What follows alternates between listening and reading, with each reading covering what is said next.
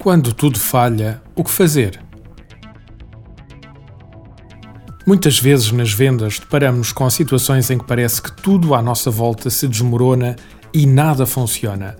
Ligamos para os clientes e eles não atendem. Tentamos marcar reuniões e nada.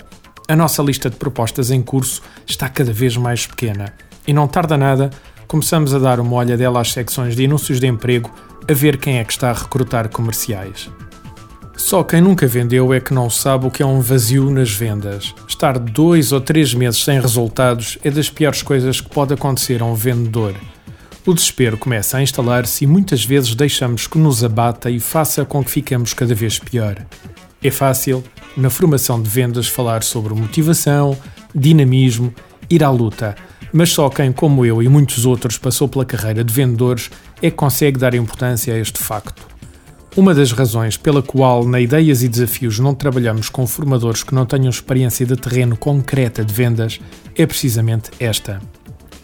Sem se ter passado por lá, não se dá valor a pormenores que por vezes fazem toda a diferença. Como é evidente, isto permite-nos ter um impacto muito maior nas equipas comerciais que formamos e acompanhamos, dado que elas próprias entendem que à sua frente está alguém que já passou pelo que estão a passar no momento. Um dos problemas dos vazios nas vendas prende-se com o facto dos clientes muitas vezes percepcionarem que algo não está bem, ainda o vendedor está a entrar no seu gabinete. A linguagem corporal, a atitude e todos os outros sinais lhe indicam, embora muitas vezes apenas instintivamente e a um nível subconsciente, que algo não está bem. O problema é é que o cliente não sabe se o vendedor está abaixo da linha porque o mercado está parado, ou porque o produto não presta, ou porque o serviço não cumpre com as expectativas. Tudo pode passar pela cabeça do cliente. Por isso é que se diz que hoje em dia muitos vendedores saem para a rua derrotados à partida. E de facto é bem verdade.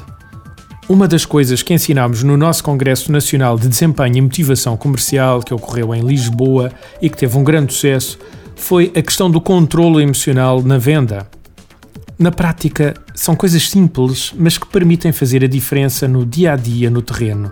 Ao entrarmos para o gabinete do cliente, temos de ter em mente que tudo está bem. Se não tem uma altura na sua vida em que as vendas lhe tenham estado fantásticas, pense noutras coisas da sua vida pessoal em que tenha tido sucesso. Analise a sua memória tal e qual como se estivesse a viver a experiência novamente. Veja o que viu na altura, o que disse a si próprio ou lhe disseram, o que sentiu, os cheiros que estavam no ar. Enfim, torne a memória o mais rica possível sensorialmente. Agora faça um pequeno exercício mental e, dependendo do que tem na sua mente no momento, podem ser imagens, sons ou sensações, aproxime-os de si. Se for uma imagem, torne-a maior, com mais cor, mais intensa. Se for um som, torne-o mais próximo. Se for uma sensação, sinta a crescer dentro de si e a intensificar-se.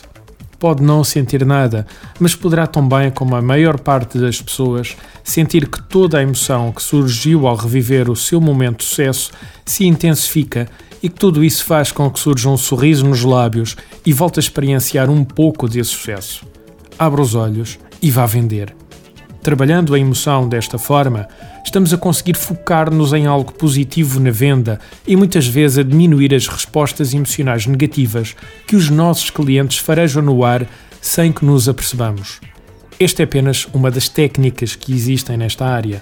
Pode parecer simples, mas por vezes as coisas mais simples são as mais eficazes na venda e também na nossa vida. Artigo de José Almeida, locução de João de Souza, produzido nos estúdios da Universidade Autónoma de Lisboa. Procure mais recursos no site ideiasedesafios.com.